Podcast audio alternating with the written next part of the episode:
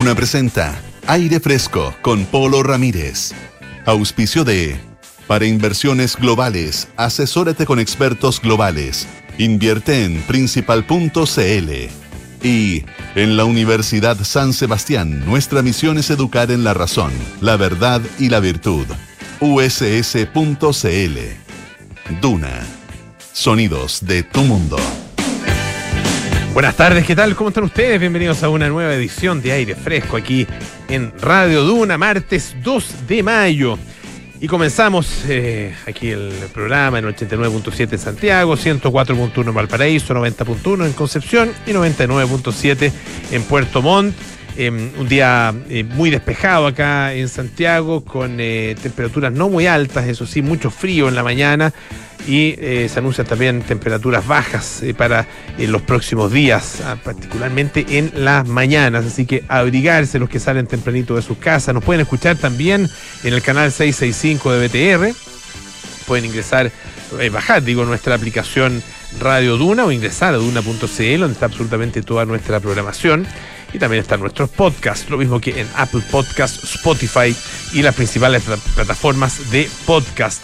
Tenemos hoy día un interesante programa con arte y ciencia, como todos los martes aquí en Aire Fresco. Eh, estaremos con César Gauler y nuestra sección Figura y Fondo en algunos minutos más.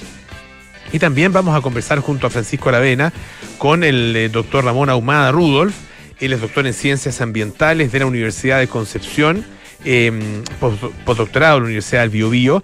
Y em, vamos a hablar acerca de una mm, investigación que se, hizo en la Antártica y tiene que ver con la recolección de más de 60 hongos en, esa, en ese continente que podrían eh, tener efectos benéficos en eh, la lucha eh, por una búsqueda, digamos, para el control del Alzheimer. Em, eh, son, tienen que ver con algunos mecanismos específicos del Alzheimer y, bueno, ellos han encontrado entonces hongos en sustratos vegetales, en suelo, en sedimento, en agua de mar también, em, y han sido procesados y trabajados y la secuenciación genética muestra entonces que eh, efectivamente podrían tener algún tipo de utilidad ah, en eh, estas investigaciones relacionadas con el Alzheimer y todo lo que tenga que ver, por supuesto, con microorganismos que se puedan encontrar en, eh, lugares tan remotos y de tan difícil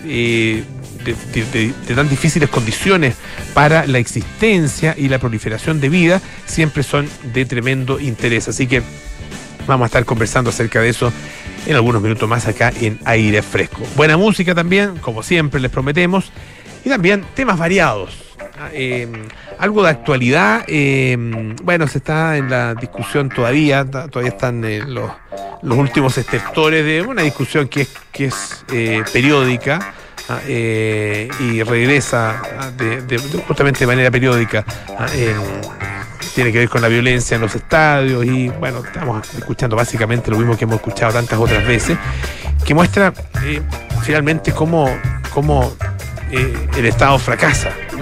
Y no, no, no hablo específicamente de este gobierno, porque todos los gobiernos en el control de la violencia en los estadios finalmente han fracasado, no, no se ha logrado, eh, no, han sido efectivos, se ha dejado crecer el fenómeno de, de las barras bravas que se han convertido finalmente en eh, nidos de delincuentes ¿ah? que operan con eh, una eh, prepotencia, con una, una sensación, una certeza de impunidad que es realmente indignante.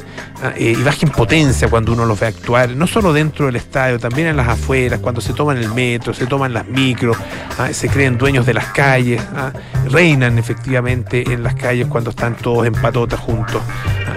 La verdad que es, realmente indignante lo que pasó hace poco con ese funeral a que llevaron a un hincha de Colo Colo, eh, entraron a la fuerza al estadio eh, para rendirle honores a, su compañero, a su amigo, sin preguntarle absolutamente nada a nadie, amedrentando a los guardias para que les abrieran inmediatamente las puertas. Bueno, esa es una muestra más, y lo de las bengalas ahora en el clásico universitario ya en Concepción, la verdad que eh, es otra muestra que es, indignante y, es eh, efectivamente demostración del, fracaso de políticas públicas. Pero hay otra que a mí me preocupa más. y se las relato, se las cuento. Eh, es, es, indignante eh, y es desolador. Fíjense que están eh, muy cerquita ya de entregar, estaba muy cerca de, entregar, de ser entregados algunos departamentos en un conjunto habitacional, que son dos conjuntos habitacionales en realidad, que es Price 1 y 2. Esto en la comuna de San Pedro de la Paz, allá en la región del Biobío. Departamentos eh, con, muy buenas condiciones en general, con, las condiciones con las que se está construyendo en este minuto las viviendas sociales, que son bastante mejores que antiguamente, con mayor metraje, con mejor equipamiento. Ah, em, no sé específicamente qué equipamiento tenían estas, pero sí tenían, por ejemplo, eh, algunos artefactos, tenían eh, obviamente lavatorios, tina. Antiguamente se entregaba sin nada de eso, ah, muchos de los casos.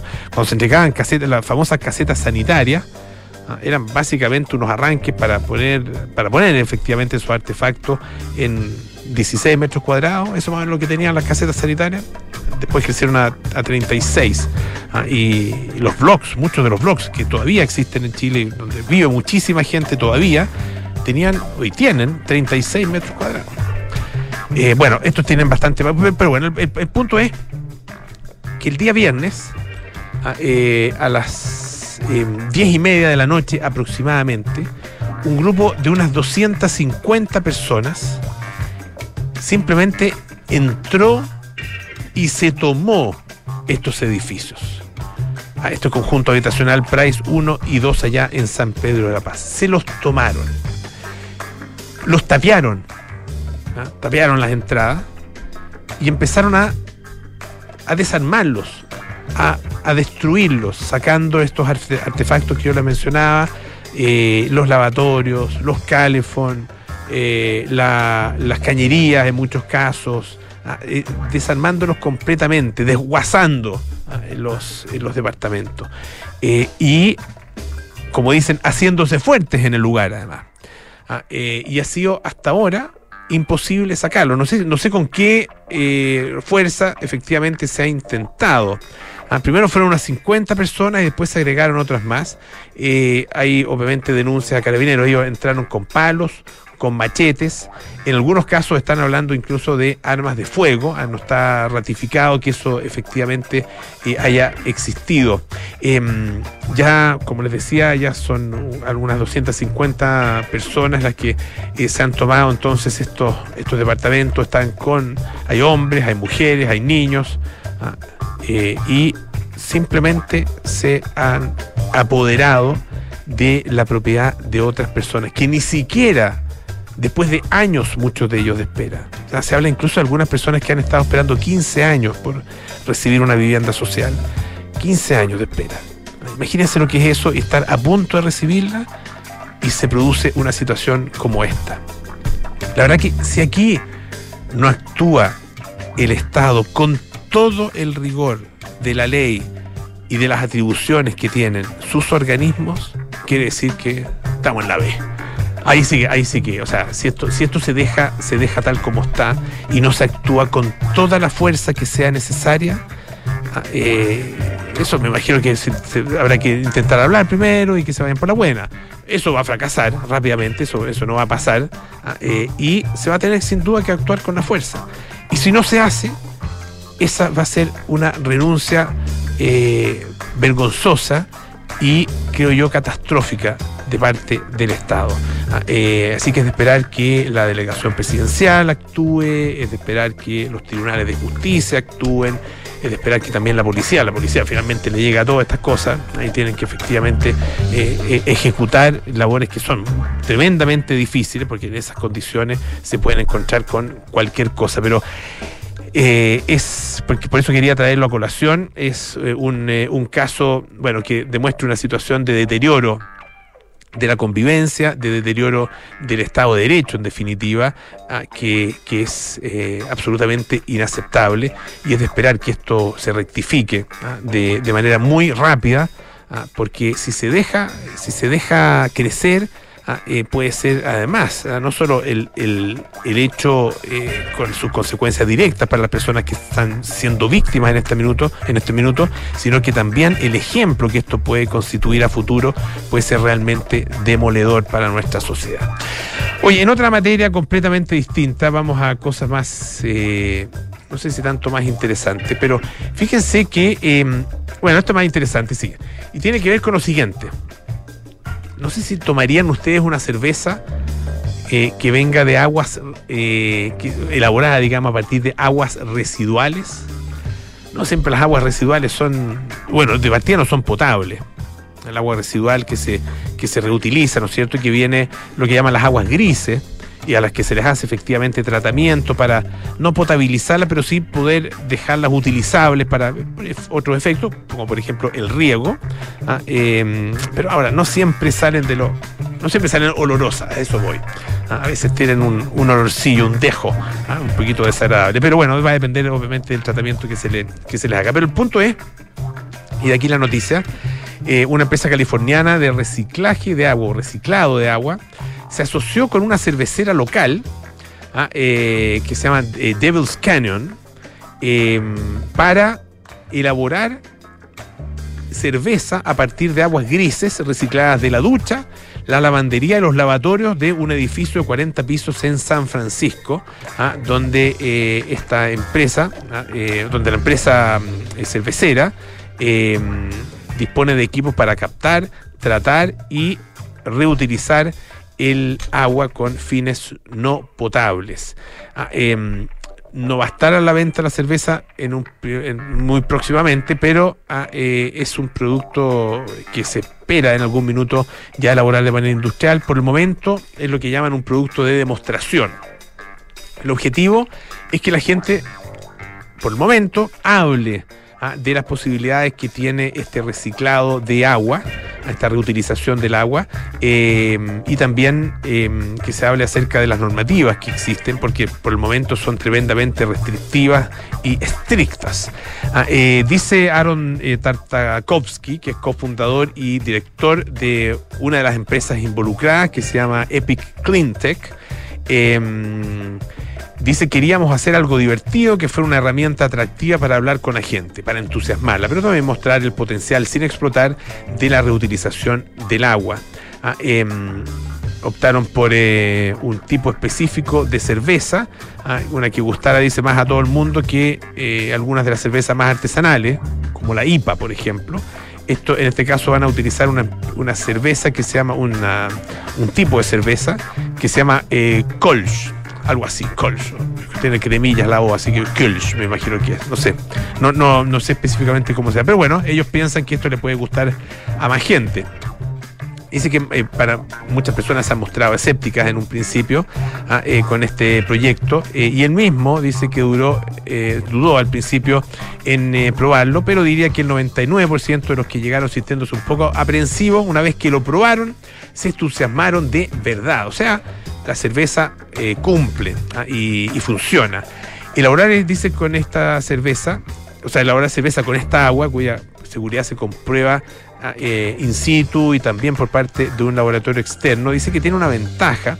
ah, em, porque dice, en una fábrica de cerveza abre la llave y con el agua que sale es con la que elaboras la cerveza. En nuestro caso, dice, tenemos tanto control sobre el proceso de tratamiento que hemos podido modificar algunos de los pasos para ofrecer a los cerveceros una especie de tela en blanco, ah, para que ellos puedan crear sus productos. Y en el futuro, él piensa que eh, muchas empresas van a fabricar productos también potables similares y eh, los vendan o no, dice, ah, eh, o sea, y, lo- y los van a vender, lo van a poder vender. No todavía, porque esto va efectivamente a demorar algún tiempo. Eh, ahora, eh, tecnológicamente, ellos dicen que convertir aguas grises en agua potable es perfectamente posible desde el punto de vista tecnológico. De hecho, piensan hacerlo, pero el verdadero reto, dice, es bueno, encontrar eh, la autorización de los reguladores. Ah, porque al fin y al cabo dice el papel de los reguladores es efectivamente proteger la salud pública y por lo tanto ellos tienen que ceñirse eh, a eso. Y por el momento, ah, esto, eh, por el momento, dice, digo, no se puede hacer ah, porque ellos tienen que eh, mantener entonces las regulaciones que existen. No se puede pasar de aguas grises a agua potable directamente, ni tampoco en este minuto a un producto como la cerveza, pero eso eventualmente podría cambiar. Vamos a escuchar eh, un poquito de música aquí en aire fresco. Esta es Amy McDonald con Mr. Rock and Roll.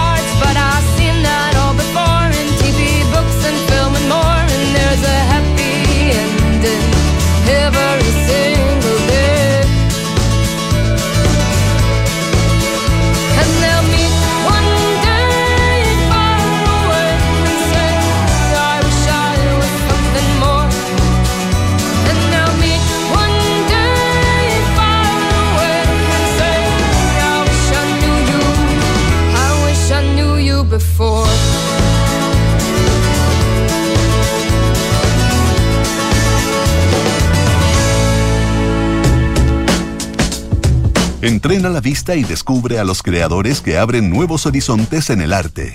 Porque ver es más que mirar, esto es Figura y Fondo, con César Gabler, en aire fresco. Presentado por Fundación Actual. Bueno, ustedes saben que los días martes los temas artísticos son los que nos convocan a esta hora junto a César Gabler para nuestra sección figura y fondo, como presenta, o sea, como decíamos, presenta eh, siempre Fundación Actual. Don César, bienvenido, muy buenas tardes. Buenas tardes, Polo. ¿Qué tal? ¿Cómo va todo? Bien, pues, eh, con, un tema internacional esta vez, fíjate. Ah, muy bien, muy bien. Cuéntenos. Porque ayer, primero de mayo, curiosamente, Día del Trabajador, se celebró la gala del MET, ah, que pues. homenajeaba homenajeaba a Karl Lagerfeld, cosa que fue también algo polémica, le recordaron parece los antecedentes familiares nazis por ahí, cosa que en esta era de revisionismo uno tiene que hacerse cargo hasta de su árbol genealógico, pero bueno, no es el tema que me interesa. Dios nos libre. Sí, sí, bueno, uno no se puede hacer cargo de la familia, no, de los abuelos, ni de los padres ni de los hijos. Exacto, cada uno responde como adulto de, de sus decisiones. Así es. Pero bueno, es un, tema, es un tema absolutamente frívolo en apariencia, pero que nos lleva quizás a algo que muchas veces no nos parece evidente, que es la relación entre el arte y la moda. Porque la gala del Met no solo es una fiesta espectacular en la que uno puede ir si paga la entrada, la entradita puede costar como 200 mil dólares, tengo entendido. Sentarse ahí a la mesa con los famosos no es, no es barato. No es la cena de pan y vino, precisamente. no. no, hay, no, me imagino que tampoco te dan tallarines. No, no creo. Bueno, pero es interesante porque primero se realiza, lo sabemos, en el Met, un lugar que tiene una colección amplísima de arte. Recordemos que la armó eh, JP Morgan, este señor que junto con amasar una enorme fortuna se dedicó a capturar tesoros de todas partes del mundo, así que el Met tiene de todo, desde Egipto hasta el arte victoriano, arte moderno y eh, una gran colección de moda. Y, y de hecho hay exposiciones de moda que son justamente las que coinciden con este evento, que es algo que menos gente sabe. Nosotros nos quedamos normalmente con las fotos de la pasarela. Ayer, por supuesto, la, la más vista por todos los chilenos, la de Pedro Pascal, mm. pero es una, es una gala que coincide con una exposición. Y hay que decir que estas exposiciones que arrancan en 1948 han tenido cosas muy interesantes eh, que se constituyen como una revisión no solamente de, de, la moda, del vestuario y un homenaje, ¿cierto?, a algunas grandes figuras de, de esta disciplina, sino que también establecen una relación a veces muy directa con el mundo del arte. Por ejemplo, algunos nombres, en el, en el año 73 inauguraron una exposición de Valenciaga que eh, iba junto a grandes maestros de la pintura española que estaban en la colección del Met, haciendo por supuesto el guiño de que Valenciaga equivaldría en términos de creatividad a estos grandes nombres del arte español como Goya, por ejemplo. Eh, ya eso nos está hablando de un evento que eh, y unas exposiciones que siempre están poniendo atención justamente en ese cruce de la moda con ciertos creadores, de la moda dentro de la historia del arte y la moda, por cierto, en la cultura contemporánea. En esta ola de, de, citas, ¿cierto? Al pasado, por ejemplo, tuvieron en el 78 una exposición dedicada a los ballets rusos. Y ahí hay una cosa interesante. Picasso fue uno de los grandes colaboradores de estos ballets rusos de Diaghilev diseñando vestuarios, diseñando escenografías y colaborando con músicos como por ejemplo Eric Satie o Stravinsky. Entonces estamos viendo que esto que aparece como muy frívolo y muy distante del arte, nosotros tendemos a pensar que el arte es siempre de temas serios, importantes y por lo tanto la moda, sobre todo esta moda espectacularizada que presenta esta fiesta, eh, sería algo muy lejano, pero si empezamos a escudriñar en la historia lejana y, y más cercana del arte, permanentemente nos vamos a encontrar con eh, momentos en que los artistas incursionan de manera muy explícita en la moda, o ellos mismos o ellas mismas constituyen una moda. Pensemos, por ejemplo, caso latinoamericano, Frida Kahlo. Hmm. O sea, Frida Kahlo en sí misma es una tendencia y hasta el día de hoy es una estética. Es una estética, es una estética. Y es una estética que, como todas las estéticas, tiene una política detrás. En el caso de ella hay toda una reivindicación del pasado eh, mexicano, de su cultura popular, de sus colores, en un eh, afán que es tanto estético como nacionalista. De hecho, mucho de este vestuario de Kahlo fue empujado en su, en su uso por su marido, por, por eh, Diego Rivera. Claro. Eh, César, el, esta relación entre, pongámoslo en estos términos, entre moda y arte, ah, simplificando harto, eh, ¿es una relación de ida y vuelta o es más bien la moda que toma algunos elementos que van siendo como señalados por las vanguardias artísticas? Mira, yo creo que hay una suerte de canibalismo mutua. Evidentemente la moda y la industria de la moda canibaliza la cultura popular e incluso puede llegar a, a consumir a las tendencias más disidentes. Pensemos en la moda punk, al punto que el punk que parte como una corriente cierto inspirada en cierto en cierta medida a cuestiones muy transgresoras como el dadaísmo o como el situacionismo francés, cosa que es menos comentada, termina siendo fagocitado por la industria de la moda, pero a su vez parte como una moda. De hecho, Alexander McQueen y Vivian Westwood hacen esta tienda, ¿cierto? Sex, si no me equivoco, la, la primera de ellas, eh, que es una tienda en la que surge el movimiento punk británico y en la que se vende ropa y que hace tendencia y que está pensada desde el primer momento como una forma de eh, impacto cultural, pero también un negocio. Eh, y eso, como ves, va de ida y vuelta. Eh, y claro, también pasa lo contrario, muchos artistas se inspiran en el mundo de la moda y lo llevan a su obra. Pensemos en el caso de Warhol que trabajó, él venía de la industria del, vestuario, en cierta medida porque había colaborado haciendo figurines, diseños de zapatos que, iban en revistas, etcétera, y a su vez él utiliza todo el mundo de la moda dentro de su propia estética y digamos tanto en las cosas más publicitarias de su trabajo como en su obra comillas más seria. Entonces es una relación que va eh, de ida y vuelta. Pensemos eh, otro homenajeado en estas galas del Met, Yves Saint Laurent, él usó, por ejemplo, cosas de, Mondrian. Y, uno podría decir qué lejano el mundo de Mondrian, ese ascetismo, esa visión eh, casi utópica de una realidad futura, configurada desde la geometría, que se convierta en un vestido, en un vestido trapecio, ¿cierto? Eh, pero eso pasa. Y a su vez los artistas también se inspiran en la moda y, se sienten inspirados y seducidos por el mundo del vestuario. Dalí era un acérrimo admirador de Schiaparelli, ¿cierto? De Schiaparelli, esta diseñadora de moda que el 2012 junto a Prada, Miuccia Prada, recibieron un homenaje y la respectiva gala eh, de, del Met. Entonces, es bien interesante este fenómeno que tiene, yo te diría, dos dimensiones, ¿ah? una dimensión como apocalíptica, el mundo del arte que dice, no, la moda eh, prostituye el arte, la moda degrada los grandes valores del arte, y una visión integrada, usando la terminología de, Humberto de concepto apocalíptico integrado. Una visión integrada que dice, no, en la moda hay un valor, en la moda eh, está una dimensión estética, una dimensión práctica, y si nosotros pensamos como artistas que el arte tiene que entrar en la vida, bueno, qué espacio más cercano a la vida que la ropa, está pegada a nuestro cuerpo. Claro. Ahora, eh, esa es, la, la, la, ruptura fundamental en esta concepción viene con Warhol, ¿no? Eh, un poco el, el, el, la relación entre la, cultura popular y ahí uno puede eh, integrar, ¿no es cierto?, la moda, incorporar la moda dentro de esa cultura popular eh, y el arte, eh, la ruptura de esos límites y la conversación, digamos, entre, entre ambos o, o tiene otros orígenes. Yo te diría que siempre es difícil decir cuándo parte. ¿ah? Mm. Warhol siempre figura como una figura muy relevante o, muy conocida para ponerlo de origen de muchas cosas que nosotros estamos consumiendo hoy día.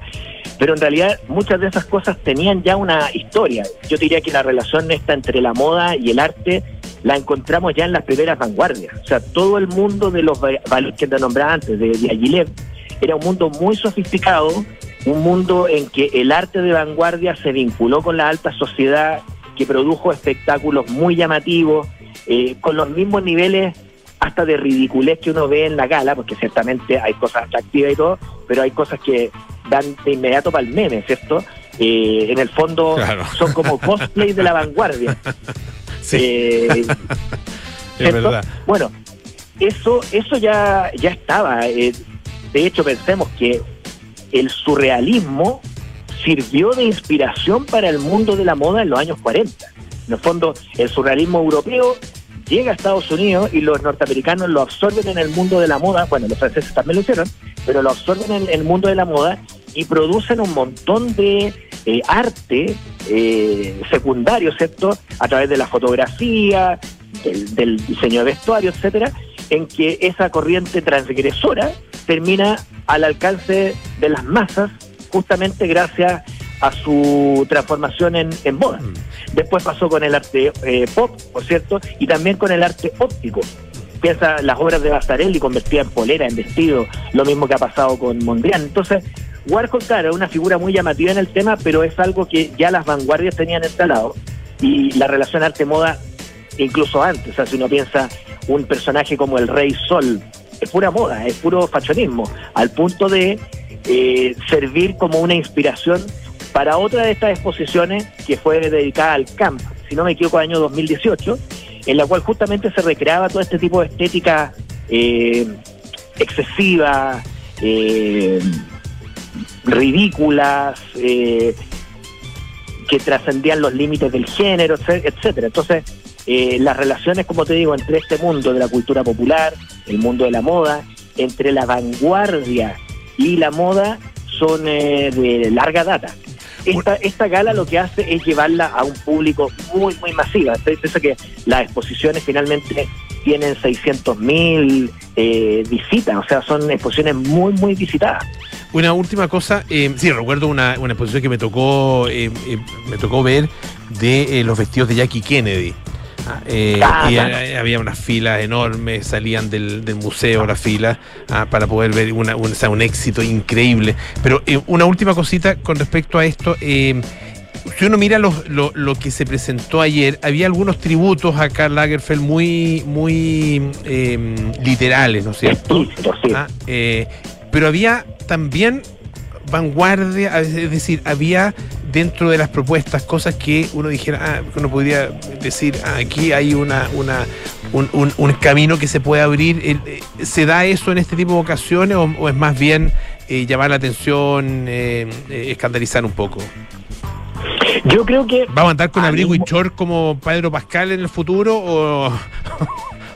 bueno, e-, esa es una buena, una, una buen, buen punto. O sea, en realidad, el, recordemos que los desfiles de moda muchas veces lo que se hace no es presentar la moda que o la ropa que vamos a vestir, sino más bien hacer como un statement, una declaración, ¿no? Mm. Evidentemente había algunos vestidos que uno podría imaginar que alguien con muchos recursos, por cierto, en una fiesta elegante podría llevar. Otros que son espectáculos, que son una puesta en escena, son una suerte de performance en la que quien luce la, la ropa eh, o el traje, lo que hace es presentarse a sí mismo, presentar al diseñador y hacer una pequeña obra escénica, artística. Mm. Eh, verlo en los términos de, la cotidianidad del vestuario nos queda muy lejos. Entonces, yo creo que pasa por ahí, como en realidad pasan por ahí casi todos los desfiles. Los desfiles están muy hermanados con la performance. También a uno le cuesta pensar esa relación, pero son muy performáticos. Y yo creo que acá lo que uno ve es una performance en una pasarela que en muchos momentos eh, está en el límite de lo ridículo cuando no hundiéndose profundamente en él. César Gabler, hablando de moda, pero de arte en el fondo. Muchísimas gracias. ¿ah? y un último dato. ¿Ya? Eh, yo creo que lo vamos a comentar después. En el posto está una exposición que tiene que ver directamente con esta moda, pero evidentemente no en su plan glamoroso, que es mi ropa, la de otros, la de muchos muy interesante. Yo creo que vamos a tener que comentarla más adelante porque aborda esto que acabamos de conversar desde un lugar completamente diferente. Buenísimo. Queda pendiente entonces César Gable. Muchísimas gracias. Figura y fondo presentado por Fundación Actual aquí en Aire Fresco. Que esté muy bien. Tú también, Pablo. Gracias varias cosas importantes. La Universidad San Sebastián anuncia su nueva alianza científico-académica con el Centro de Estudios Científicos SEX, potenciando un polo de desarrollo científico en el sur del país. Universidad San Sebastián, vocación por la excelencia. Y Principal presenta tres nuevos portafolios de inversión crecimiento de capital, conservación de capital y megatendencias, excelentes alternativas con acceso al mercado local y global, maximizando la rentabilidad de largo plazo. Conoce más en principal.cl. Pausa, volvemos con más aire fresco. Esto es Radio Dura. ¿Eres un inversionista que busca proteger su capital minimizando volatilidades del mercado? Principal presenta su portafolio de conservación de capital, alternativa de inversión de bajo riesgo para horizontes de corto plazo, dirigida a quienes buscan proteger su patrimonio de la mano de una asesoría de primer nivel. Conoce más en principal.cl. Principal, expertos en nuestro mundo para que tú te enfoques en el tuyo. La rentabilidad o ganancia obtenida en el pasado por este fondo no garantiza que ella se repita en el futuro. Los valores de las cuotas de los fondos mutuos son variables. Universidad San Sebastián destaca el doctor Rodrigo Pacheco, académico de USSC de Santiago y de Fundación Ciencia y Vida, quien hace más de una década estudia el origen del Parkinson. Su trabajo ha permitido descubrir que el origen de esta enfermedad neurodegenerativa comienza en el intestino. Los hallazgos obtenidos motivaron a que la Fundación Michael J. Fox financie algunas de sus investigaciones con el fin de encontrar futuros tratamientos. Universidad San Sebastián. Vocación por la excelencia. Enfrentar el cambio climático es tarea de todos. Duna, por un futuro más sostenible. Uno de los materiales de construcción más antiguos del mundo es a la vez objeto de innumerables investigaciones en la actualidad. Hablamos del hormigón, el que gracias a los avances tecnológicos se presenta cada vez en una versión más verde y sostenible. En este escenario de innovación constante, en la Universidad de Pittsburgh, en Estados Unidos, han desarrollado un hormigón con sentido del tacto y capaz de almacenar energía, recurriendo a mallas de polímeros reforzados que se integran en una matriz de cemento conductiva con polvo de grafito. Este nuevo cemento ejerce como un electrodo que al ser sometido a presión genera una pequeña carga eléctrica que puede ser utilizada para detectar fracturas en caso de terremotos o impactos o bien alimentar luces LED o dispositivos de bajo consumo. Acciona, expertos en el desarrollo de infraestructuras para descarbonizar el planeta.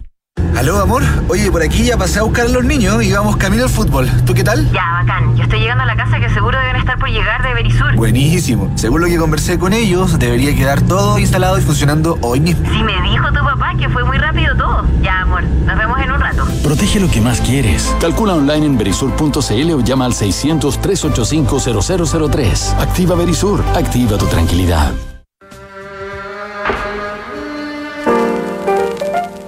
De los 60 surgió una nueva ola de música basada en el blues y el sonido eléctrico que se tomó por asalto el mundo. Su mayor representante fue Led Zeppelin, un cuarteto que reinaría en la década siguiente y que en 1969 consiguió un estreno soñado que llegó a ambos lados del Atlántico. Esta es la historia que te contaremos hoy desde las 8 y media en un nuevo capítulo de Sintonía Crónica Debut en Duna 89.7. Hola, soy Gloria Hood, candidata al Consejo Constitucional por la región metropolitana. Ofrezco mi dedicación para proteger con seriedad y profesionalismo la estabilidad de nuestra democracia, la tranquilidad de las familias y los valores que construyen un buen país, como la libertad, la lealtad, el honor y el respeto. Este 7 de mayo vota Gloria Hood E25. Hola equipo, Eh, disculpen la... Cuida- cuidado, no, cuidado, no te subas a mí, cuidado. Si el trabajo remoto no te da la privacidad que necesitas, descubre una nueva forma de trabajar. Office Flex, oficinas privadas con contratos flexibles en un espacio único. Disponible en Mall Florida Center. Conoce más en officeonflex.cl. Ay, estoy feliz con mi auto nuevo. ¿Cuál te compraste? No, nada de comprar aquí. Me suscribí al Renting Mitago. ¿Suscri qué? En el Renting Mitago, pues. Mira, pago en mi cuota mensual la patente, el seguro, las mantenciones, acumulo millas y tengo arriendo gratis en Mita. ¿Todo incluido en la cuota? Tal cual, y además prepagué un monto y rebajé mi cuota mensual. ¿Eh? ¿Cuánto gastáis por tu auto al mes? Así que ya sabéis, suscríbete, maneja y... Suscríbete tú también en mitago.cl. Nos preparamos para los viajes espaciales, conocemos los últimos avances de la medicina y nos enteramos de los nuevos algoritmos que se están usando. Activa tu inteligencia artificial, porque en aire fresco es hora de conversar con los expertos junto a Polo Ramírez y Francisco Aravena. Bueno, estamos ya listos aquí en aire fresco para conversar de ciencia, como todos los días martes. Francisco, ¿cómo estás? Muy bien, ¿cómo estás tú, Polo? Todo bien, gracias. Oye, vamos a hablar de extremófilos. Me encanta. Es, es fascinante. Todo lo que tiene que ver con extremófilos Sí. Es fascinante porque tiene que ver con descubrir y con, y con rescatar las propiedades y las particulares eh, eh, mecanismos moleculares de los organismos que viven en condiciones extremas, por eso son extremófilos. En este caso, de hongos de la Antártica. Ahí estuvieron, eh, estuvo recolectando muestras nuestro entrevistado, él es Ramón Ahumada Rudolf, es doctor en ciencias ambientales de la Universidad de Concepción eh, y, eh, postdoctorado perdón, de la Universidad del Bio Bio y está en un proyecto eh, muy, muy interesante que eh, busca eh, buscar, eh, digamos, eh, recolectar estas muestras en, en, la Antártida para luego procesarlas en un laboratorio, secuenciarlas y, buscar mecanismos moleculares que permitan buscar propiedades para una serie de terapias, incluidas, por supuesto, las, las terapias en enfermedades neurodegenerativas, tales como el Alzheimer. Es largo el camino de una cosa u otra, pero eh, hay que ponerlo en perspectiva un poco para intentar entender eh, todo este trabajo. eh, y para eso, por supuesto, ya estamos al contacto con Ramón Ahumada Rudolf. ¿Cómo estás, Ramón? Buenas tardes. Muy buenas tardes, Francisco y Polo. Muchas gracias por invitarme al programa, muchas gracias por escucharnos. Nos encanta como laboratorio eh, dar a conocer los temas, mostrar lo que estamos investigando, así que eh, muy grato de hablar con ustedes. Qué, bi- qué bien, coincidimos en el. Fantástico, en- a- a todos nos gusta hablar de- Coincidimos en esto, así que eh, muy bienvenido, Ramón. Ramón, partamos por, por el, el inicio de esto, ¿no? Eh, ¿Cuál es la pista que a ustedes les, eh, les permite eh, iniciar esta exploración, esta, esta recolección? ¿Cuánto saben de lo que están buscando? Mira, la génesis comienza ah, ya hace cuatro años con una investigación de investigador, director también de este laboratorio, Jaime Cabrera, que tenía un fondo regular. Y en este fondo regular, que es financiado por el Estado, por ANIP, eh, buscó hongos andino-patagónicos. Entonces estamos viendo la Patagonia, los bosques, hongos asociados a, árboles, micorriza, y de esos hongos encontramos unos hongos del género Eurodiscus que tenían unos benzofuranos y estos benzofuranos era increíble porque tenían una muy buena capacidad neuroprotectora a través de ensayos celulares. Y por ahí nace esta génesis ¿m? Que nos lleva en el fondo a buscar eh, organismos distintos que tengan otra actividad metabólica y dijimos, oye, ¿y si llevamos esto a lugares más extremos todavía, extremófilos como decían ustedes justamente, y nos fuimos a la Antártica a buscar más hongos, siguiendo esta pista de esto, de este espacio químico, como le llamamos los químicos, de los benzofuranos que tienen esta capacidad eh, neuroprotectora. Y eso, en, en el caso de la, de la Antártica, un poco siguiendo la línea de lo que preguntaba Pancho, eh, es, es una búsqueda entonces dirigida eh, a ese tipo de, organismos específicos eh, y, o es más bien un hallazgo.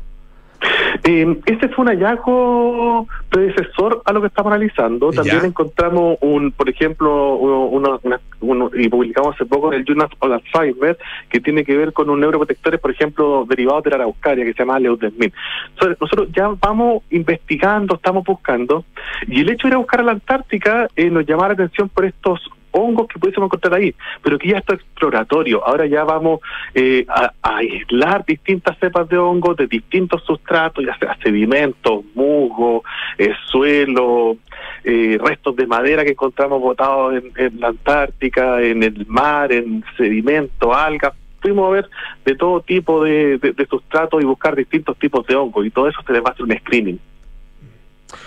Ahora, em, la, la idea, la tesis aquí es que si se van a un, eh, a un paisaje, a un lugar más extremo, estas propiedades que tú estás describiendo pueden verse reforzadas o no tan así.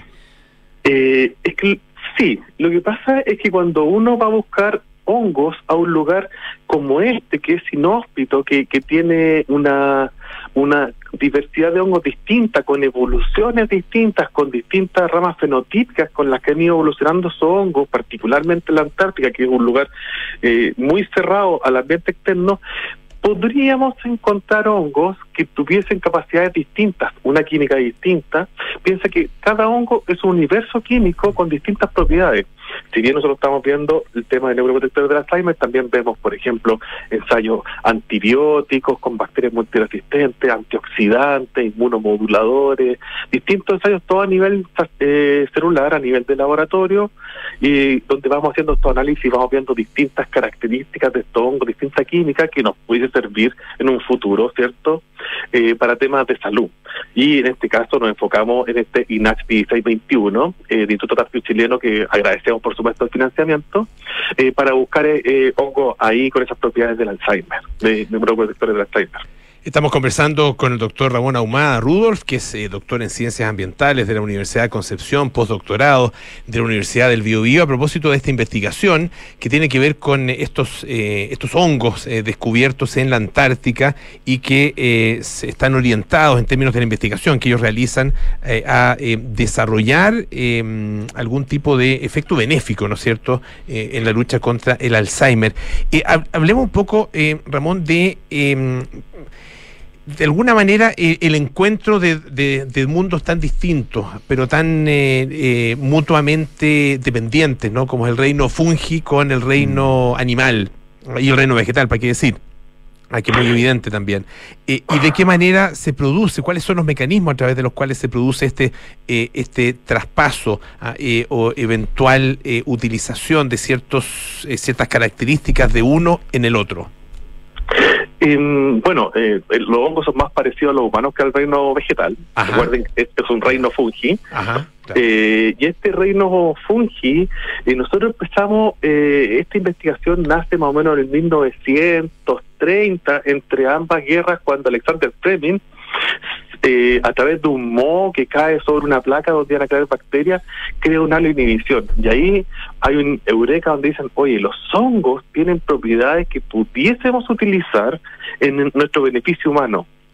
Entonces, la evolución de los hongos lo ha hecho crear distintas rutas metabólicas que en el fondo son de gran interés bajo distintos tipos de condiciones como antioxidantes, como antibacterianos, inmunomoduladores y en este caso el Alzheimer. Entonces por ahí nace y, y, el hecho de llevar esta investigación a un lugar tan maravilloso como la Antártica, nosotros nos tocó viajar, estar 16 días en, el, en la base Julio Estudero, en la isla Rey Jorge, donde pudimos eh, evidenciar cómo cuando empiezan los de hielo empiezan a crecer estos ecosistemas maravillosos de musgo, eh, algunas plantas, líquenes y hongos también asociados.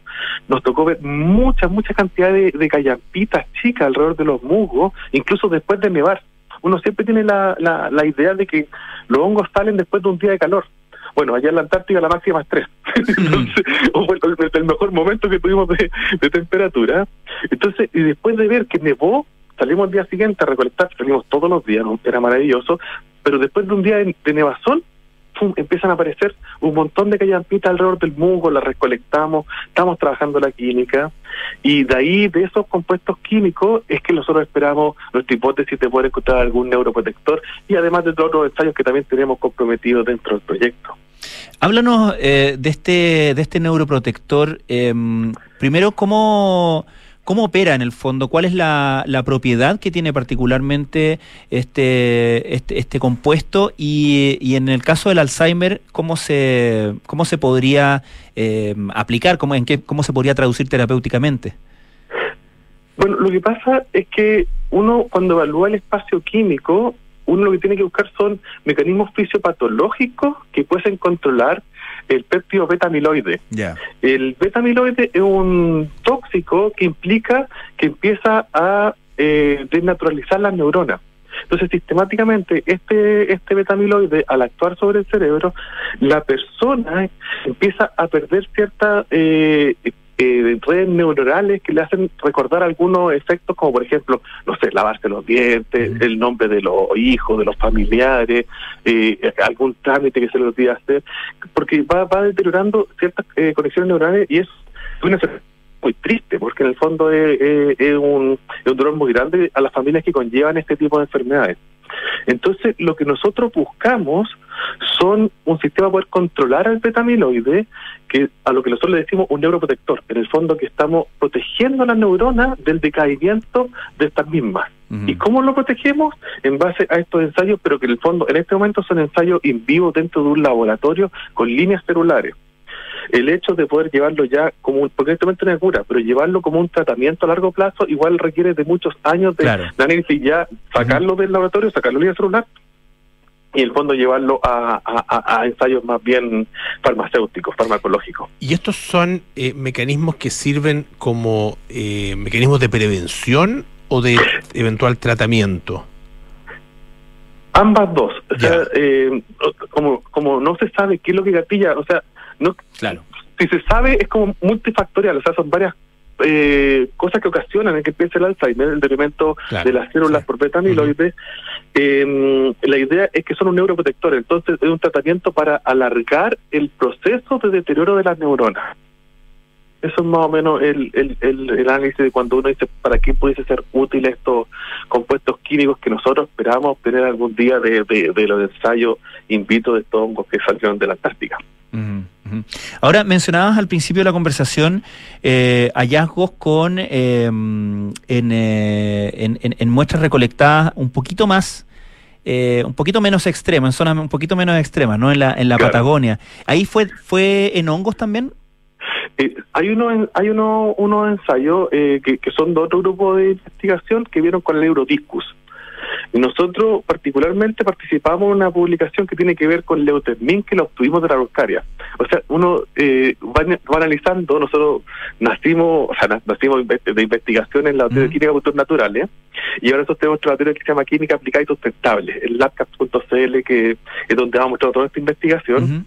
Y en este laboratorio estamos trabajando eso, poder obtener metabolitos secundarios de plantas, de hongos, y particularmente eso nos hemos centrado mucho en lo que son los hongos ya sea eh, el patagónico, eh, hongos de la Antártica, de humedales, de ríos, o sea, nosotros hemos ido analizando eso y también siempre con la ayuda de nuestros estudiantes que nos apoyan aquí y son parte fundamental los tesistas que nos acompañan en el laboratorio. Me quedo dando vuelta, Ramón, estamos conversando con Ramón Ahumada Rudos, doctor en Ciencias Ambientales de la Universidad de Concepción y postdoctorado en la Universidad del Biobío. Eh, eso que decías que el, el reino fungi es más parecido a, o más cercano al reino animal que al reino vegetal, eh, hubiera pensado que era, que era al revés. Eh, ¿De qué manera es, más cercano? ¿Cómo, en, qué se manifiesta eso? En general, eh, por ejemplo, la producción de, de, son hormonas que producen los hongos. En, por ejemplo, la fisonomía del hongo, el hongo es heterotrofo, en cambio el reino eh, de las plantas es más bien fotosintético. Eh, si bien el hongo eh, es parte de la evolución, son de los pocos organismos que después de, por ejemplo, la extinción de los dinosaurios fueron muy predominantes en el planeta. En el fondo, en sobrevivencia, en recuperar el hongo uno lo ve como el resumidero del, del planeta, son los, que, los capaces de degradar compuestos refractarios como la madera, como la lignina, como la celulosa, son los que remineralizan todos estos nutrientes para que lo tomen las plantas, para que crezcan los, bosques. El hecho de encontrar hongo eh, también nos infiere una buena salud del ecosistema, entonces en general estos eh, siempre se ven asociados a, a ambientes más bien sanos. Hablabas, muy cortito porque se nos acaba el tiempo, pero hablabas de, la historia de esta experimentación que, como tú bien eh, apuntabas, nace con, con el hallazgo de, Alexander Fleming. Pero, eh, eh, ¿crees tú que está subexplotado científicamente el reino fungi en términos de las, todas las potenciales y todos los misterios que, que existen al respecto? Absolutamente. O sea, hoy en día solamente se conoce una porción pequeña de la biodiversidad fúngica que hay en el mundo. Y de qué hablar de los bosques chilenos o incluso de la Antártica. Cada hongo, de hecho, nosotros en este laboratorio tenemos hongos que jamás ha sido analizada la parte química que ya lo agregamos a la Gene Bank, descubrimos que un hongo nuevo tiene un nuevo nombre y que nadie le ha hecho la química, nadie sabe qué metales secundarios pueden utilizar, eh, qué efectos podrían tener, neuroprotectores, inmunomoduladores, antitumorales, eh, antioxidantes, la multiresistente intrapolitalaria que tenemos ahí un, un investigador asociado que nos facilita estas bacterias del hospital regional, así como también degradación de contaminantes, eh, tenemos una línea de investigación de control biológico de enfermedades en la agricultura. O sea, el mundo de los hongos es un mundo maravilloso. En este proyecto tenemos un FIC. Hace poquito tuve reunión con la gente de la municipalidades para hacer compostaje y luego ese compost, agregarle tricodermas para la agricultura. Si tú me dices el mundo de los hongos, para mí yo lo encuentro una maravilla, son precursores de vida, son degradadores de contaminación, realmente es un mundo subvalorado que tiene un potencial enorme en lo que es investigación, en lo que es aplicación y en llevarlo finalmente al, desarrollo para la vida diaria. O sea, si por ejemplo, yo te comento que recuperamos residuos domiciliarios en un proyecto del Fondo de Innovación de Competitividad del Gobierno Regional, del Bio Bio, es porque lo estamos utilizando día a día y queremos que así sea. Ramón Ahumada Rudolf, doctor en Ciencias Ambientales de la Universidad de Concepción, postdoctorado en la Universidad del Biobío. Muchísimas gracias por esta conversación con Radio Duna. Que esté muy bien. Hoy me gustaría agradecer a la vice de eh, investigación y posgrado de la Universidad del Bio, Bio por el apoyo. Nosotros somos académicos del Departamento de Química de la Universidad del Bio, Bio y además una invitación a que sigan nuestras redes sociales labcas.cl con Q de, queso, eh, VB en Instagram y que, que vayan viendo esta investigación, que vean lo que hacemos, invitamos a tesistas que vengan a trabajar con nosotros, que vengan a hacer investigación y absolutamente agradecido de Flor Ramírez, de Francisco de la Avena por invitarnos, por darnos la oportunidad de, de mostrar lo que hacemos, porque para nosotros es algo muy importante, de verdad que lo valoramos muchísimo. Genial, muchísimas Al gracias. contrario, muchísimas gracias a ustedes. ¿ah? Hasta luego. Francisco, luego, muchísimas Un gracias gusto, también. como siempre, Polo. Un gustazo. Eh, cartas notables viene a continuación con Bárbara Espejo, nada personal con Matías del Río, Josefina Ríos, Terapia Chilense con María José Ollea, Arturo Fontaine y Matías Rivas, y Sintonía Crónica Debut con Bárbara Espejo y Francisco Aravena. Así es. Aquí mismo. Aquí mismo. Y nosotros nos contamos mañana a las 6 de la tarde. Chao.